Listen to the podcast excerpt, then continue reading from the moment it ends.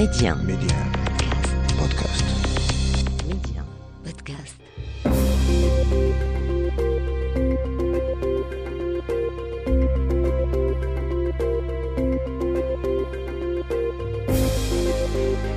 L'Afrique doit faire confiance à l'Afrique et le développement du continent passe par les Africains eux-mêmes avant tout. Voilà pourquoi je vous propose votre émission Coémergence, un rendez-vous qui vous aidera à mieux saisir les opportunités d'investissement et de business dans les économies africaines. Medi 1, Coémergence, Oumar Baldé. Bonjour et bienvenue dans votre émission Coémergence, largement consacrée cette semaine aux répercussions économiques des sanctions de la CEDEAO sur le Mali. Des sanctions qui ne sont pas sans impact sur la présence marocaine en Afrique de l'Ouest. Le secteur bancaire, le transport et les exportations sont légèrement impactés.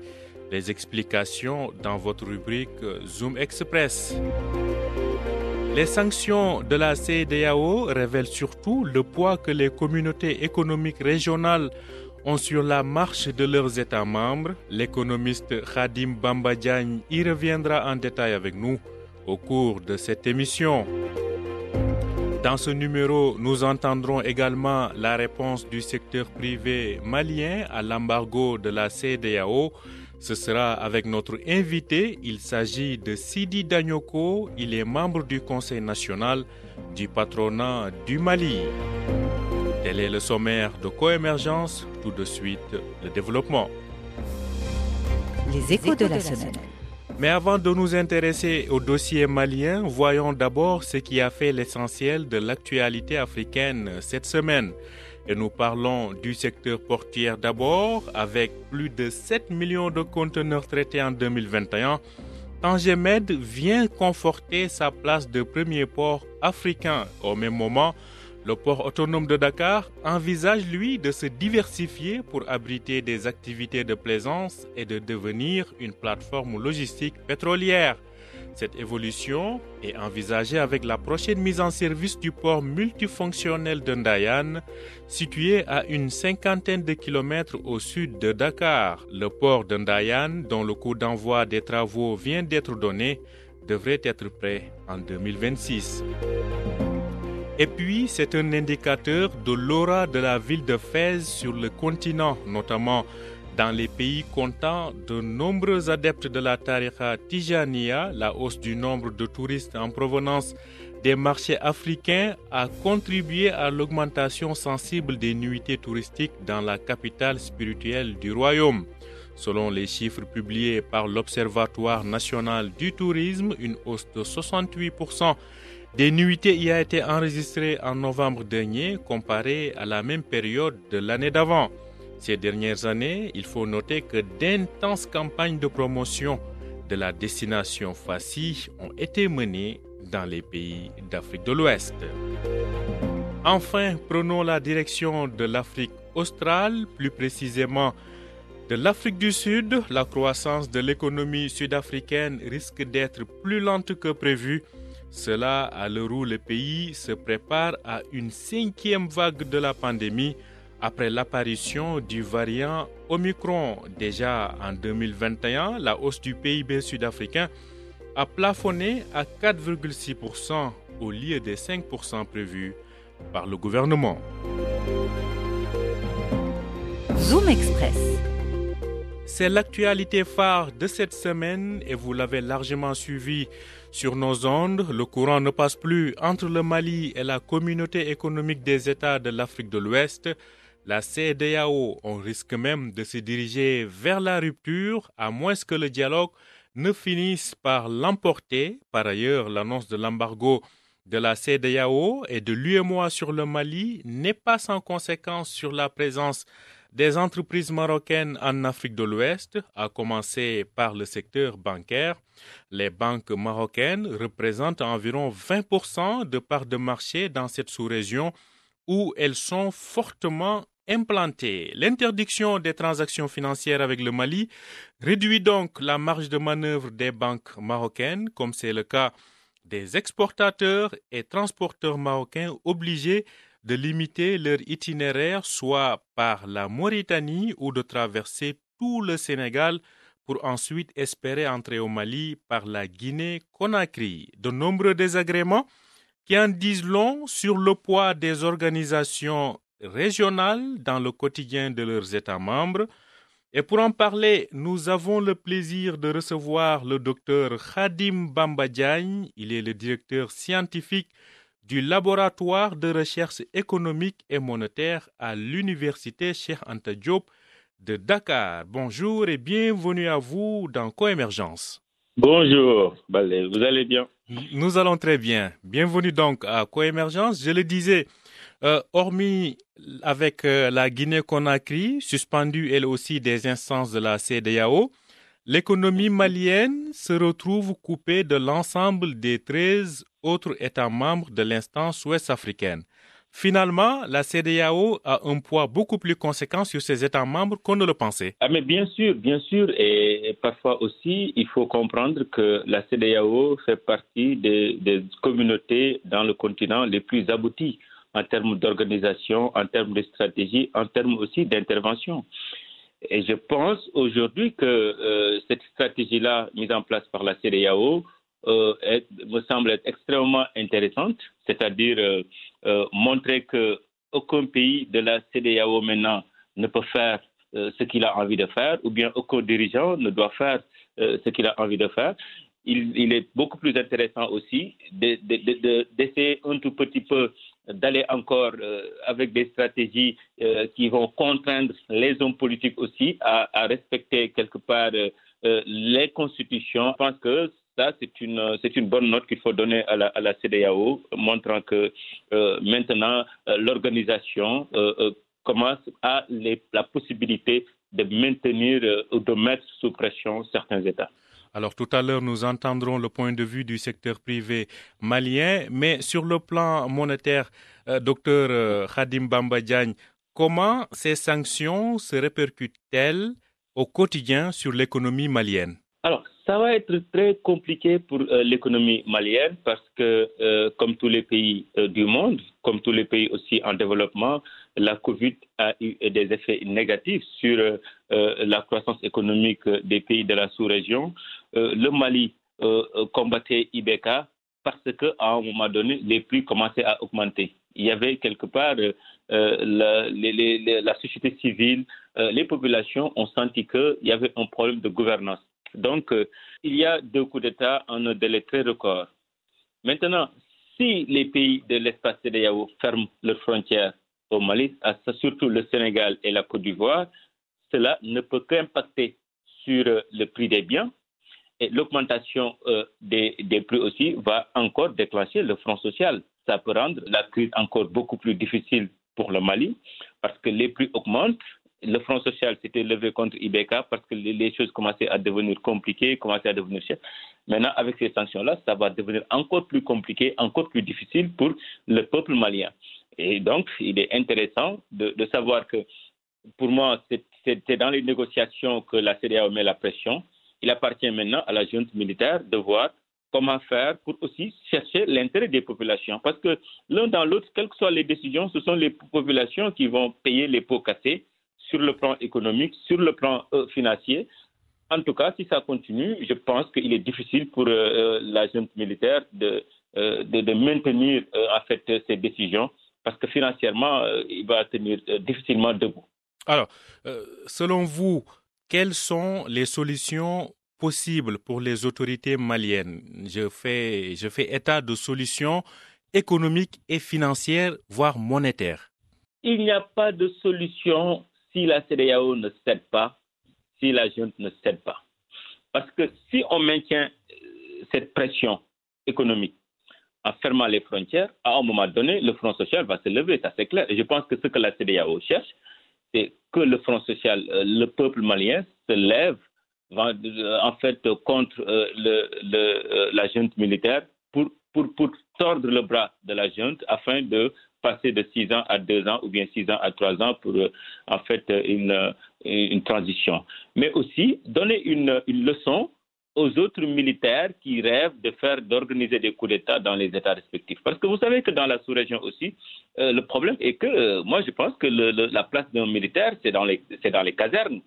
Si les militaires commencent à venir en, en venir en force maintenant euh, euh, conquérir l'exécutif, les, ça pose problème. Ils Mhm. sont mais, là. mhm. mais, mais, mais docteur, docteur Khadim Bambadjan, sur un plan purement, euh, disons, financier, est-ce que par exemple euh, le Mali peut opter pour euh, une sortie du, du, du franc CFA et lancer sa propre monnaie? Sauf qu'il va payer les pots cassés. Parce qu'aujourd'hui, quand vous avez votre propre monnaie en situation de crise, en tout cas, vous ne pouvez plus exporter sans devise. Vous ne pouvez plus importer sans devise. Maintenant, si vos exportations sont inférieures à vos importations, c'est que vous êtes euh, euh, déficitaire dans vos balances de paiement, en fait, euh, au, au, niveau de votre compte courant. Alors, si vous êtes déficitaire, de presque 200 à 250 milliards sur, sur votre compte courant, et vous choisissez d'aller conquérir, d'avoir votre propre monnaie, ça va être extrêmement compliqué. Maintenant, c'est toujours un risque, parce que le Mali l'a déjà fait en 1960. 60, 64 ou 65, si, ma mémoire est bonne. Le, les Maliens avaient décidé de sortir du franc CFA, et comme ce qui se passe, hein, après qu'est-ce qui s'est passé? 15 ans après, ou, ou, ou, 16 ans, les Maliens sont revenus. Parce qu'à un moment donné, ils ne pouvaient plus contenir euh, l'inflation continue du niveau général des prix. En fait, l'augmentation du niveau général des prix, parce que si vous n'avez pas assez de ressources pour euh, couvrir vos exportations, avoir une monnaie va être extrêmement compliqué parce que le reste du monde ne va jamais accepter de faire opération avec vous avec une monnaie locale. Vous exportez, vous avez des devises et vous utilisez ces devises-là pour couvrir vos importations. Mmh. Maintenant, si l'importation est supérieure, à l'exportation, ça va être extrêmement compliqué de le faire avec une monnaie nationale. Mmh. Et là, je pense que les Maliens savent très bien, ils ont eu, ils ont, eu, euh, ils ont connu en fait cette, cette situation avec euh, Modibo Keïta, ce qui a créé une inflation à n'a plus finir et donc ce qui a justifié le coup d'État de Moussa Traoré en 1967-68. Mm -hmm. Et donc, 84, le Mali est revenu encore dans, dans la zone CFA. Je pense que Merci. le problème, c'est -hmm. de, de, de, régler le problème politique afin que l'économie continue de, de, marcher, mais pas euh, de mettre en place des, des mécanismes de, de contrôle purement monétaire. Merci à vous, docteur Khadim Bamba Diagne. Je rappelle que vous nous parliez depuis Dakar, où vous êtes le directeur scientifique au laboratoire de recherche économique et monétaire à l'université Cheikh Anta Diop. Merci à vous, docteur. Merci beaucoup. Coémergence, l'invité. Et nous donnons la parole au patronat malien pour écouter les réponses que le secteur privé du Mali a décidé d'apporter aux sanctions de la CDAO et de l'UMOA, nous allons directement à Bamako retrouver Sidi Danyoko. Il est membre du Conseil national du patronat du Mali. Bonjour et bienvenue à vous, Sidi Danyoko, dans Coémergence. Bonjour à tout le monde. Merci de m'avoir invité et mes, mes, salutations cordiales à tous vos auditeurs. Merci à vous d'avoir accepté notre invitation. Alors, une réunion de riposte a réuni le gouvernement et le secteur privé malien mardi dernier. Quelle option comptez-vous activer face à ces sanctions? Ben, Très bien, merci à tous de cette question. Comme vous le savez, dans ce genre de situation de crise de niveau très aigu, euh, le premier réflexe est d'abord de sauvegarder le pays.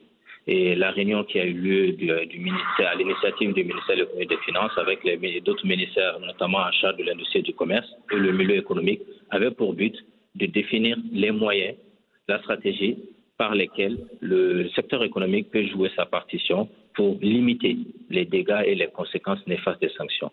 Parce qu'il s'agit quand même de préserver deux choses essentielles. Préserver l'économie, mais préserver aussi les Maliens, les consommateurs maliens dans cette situation de crise qui, va, qui dont l'impact est d'une importance capitale. Pensez-vous réellement que l'économie malienne a les moyens de tenir longtemps sous embargo? Alors non, c'est sûr que certain que l'économie sera impactée. Elle aura, cette économie a de la résilience. N'oubliez pas que quand même ce pays vit dans une crise euh, multiforme depuis déjà plus de dix ans. Depuis quasiment 2012, nous sommes dans une crise profonde, crise sécuritaire, crise politique, crise institutionnelle, et cela a déjà eu un impact sur l'économie. Mais l'économie est résiliente. Malgré toutes ces crises, nous avons une croissance qui est raisonnable. Nous avons globalement un budget national qui arrive à être mobilisé. Nous avons globalement un peu d'investissement, mais c'est certain qu'on peut faire beaucoup mieux et on irait beaucoup plus loin si on n'avait pas toutes ces crises. Et ces sanctions-là viennent à un moment où déjà l'économie souffre, les opérateurs économiques souffrent beaucoup et les Maliens encore plus. Mhm. Donc oui, l'embargo va nous faire souffrir, c'est certain, et c'est même déjà le cas. Mais en même temps, non, nous n'allons pas nous écrouler parce que nous n'avons personne d'entre nous, aucun Malien aucun ami du Mali n'a intérêt à ce que ce pays s'écroule.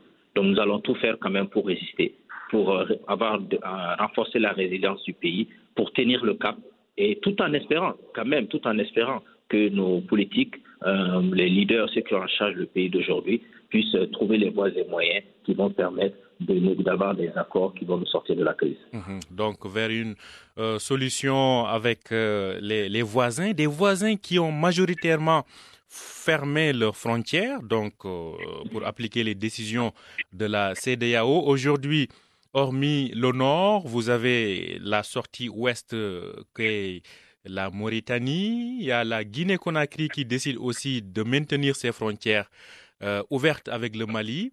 Pensez-vous que c'est suffisant pour que le Mali puisse continuer à fonctionner économiquement comme il, le souhaiterait? Vous savez, il y a un adage qui, qui dit qu'à défaut du lait de sa maman, on se contente de, de celui de sa grand-mère. Donc, euh, a priori, oui, si nous n'avons pas d'autre choix, nous allons utiliser les, seules voies qui nous restent, qui sont les voies aujourd'hui, les corridors de la Guinée, les corridors de la Mauritanie et les corridors peut-être pourquoi pas de l'Algérie. Parce qu'il faut quand même approvisionner ce pays. on ne peut pas laisser la population malienne dans une situation catastrophique, dans une situation de crise encore plus grave que ce qu'elle connaît déjà. Donc nous avons pour obligation de ravitailler ce pays par tous les moyens. Nous savons déjà que d'ailleurs même dans les sanctions, il y a quand même des exemptions notamment le pétrole, notamment les produits alimentaires, notamment les produits médicaux sont, exemptés de sanctions. Donc ça laisse déjà une fenêtre ouverte. Et à côté de cette fenêtre ouverte, nous allons en ouvrir d'autres, notamment pour ravitailler le pays au moins sur ses besoins essentiels, sur ses besoins essentiels. Tout ce qui peut permettre de maintenir une activité autant que possible de base, de base, le temps qu'il y ait des solutions politiques à la crise. Mhm. Alors vous, vous vous êtes euh, donc euh, dans le secteur privé. Quel impact commencez-vous à ressentir sur la compétitivité de vos entreprises? Alors, il, est très, il est trop tôt, mais déjà, ce que nous, la première euh, conséquence, c'est d'abord, elle est, elle est d'abord psychologique. C'est que nous ne sommes pas tranquilles dans cette situation. Nous sommes peinés de voir euh, ces sanctions-là. Et en plus, euh, nous sommes dans une situation d'amertume. Et ça, déjà, pour un autre, vous savez, l'activité économique a besoin de confiance. Ça a besoin aussi d'enthousiasme. Et ça, aujourd'hui, l'enthousiasme, la confiance sont touchés et la peine se rajoute à ça, surtout venant des sanctions qui viennent quand même d'une zone à laquelle nous appartenons, de nos frères de la CDAO. Donc, quand tu ajoutes cette, déjà cette, cela, ajoute cela, pour l'instant, nous n'avons pas d'autres contraintes majeures. Pour l'instant, l'activité, le commerce fonctionne tant bien que mal avec le stock existant. La commercialisation est en cours. Le service fonctionne. L'agriculture, le Mali est un grand pays agricole déjà, comme vous le savez, donc euh, nous avons assez de, matières premières agricoles qui sont là. Les industries, pour l'instant, tournent avec le stock, les matières premières qu'elles ont déjà sous la main et elles vont peut-être s'organiser autrement pour les jours à venir. Euh, l'électricité est là, donc il n'y a pas de problème de fourniture d'électricité. Donc euh, nous avons globalement, les banques fonctionnent. Donc pour l'instant, nous fonctionnons avec l'existant et cela n'entrave pas le fonctionnement normal de l'économie, mais là où ça, ça va poser un problème, c'est qu'on n'arrive pas à se projeter. Dans ce contexte de crise et de sanctions, il n'y a pas de possibilité de faire de projection. Il n'y a pas possibilité, par exemple, de faire de lever des fonds pour faire des gros investissements, de faire des projets structurants, d'arriver à, à, monter des nouveaux projets industriels, des nouveaux projets d'infrastructure, de pouvoir structurer davantage et organiser davantage nos filières. Donc nous faisons plus en face à l'urgence et nous ne sommes effectivement pas concentrés sur le développement à long terme. Mhm. Voilà, déjà, c'est ce que nous ressentons. Mhm. Une dernière question, et assez rapidement, euh, Sidi Danyoko, vous, vous êtes membre du Conseil national du patronat du Mali. Est-ce que vous sentez qu'au niveau de vos autres homologues patronats euh, ouest-africains, qu'il y a quand même quelque chose qui milite vers un retour à la normale en faisant peut-être une sorte de diplomatie parallèle pour euh, pouvoir concilier les politiques? Euh, oui, c'est souhaitable que ce genre de diplomatie fonctionne en parallèle de, la diplomatie politique.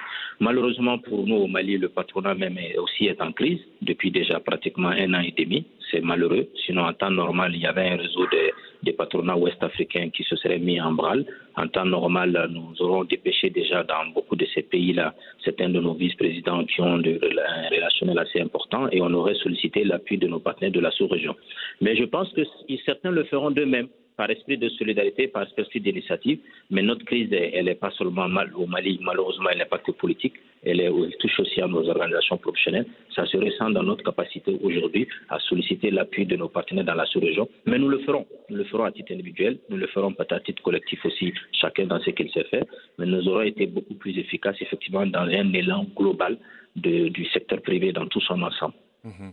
Merci à vous, Sidi Danyoko. Je rappelle que vous êtes membre du Conseil national du patronat du Mali. Merci d'avoir accordé donc cette interview dans Coémergence. Merci à vous, merci à vos auditeurs et merci d'avoir passé au Mali et de nous donner l'occasion de nous exprimer dans cette période-là. Merci. merci à tous. Merci. Je rappelle que vous pouvez écouter, réécouter, télécharger et partager Coémergence à partir de notre plateforme Medium Podcast ou sur vos plateformes de podcast habituelles.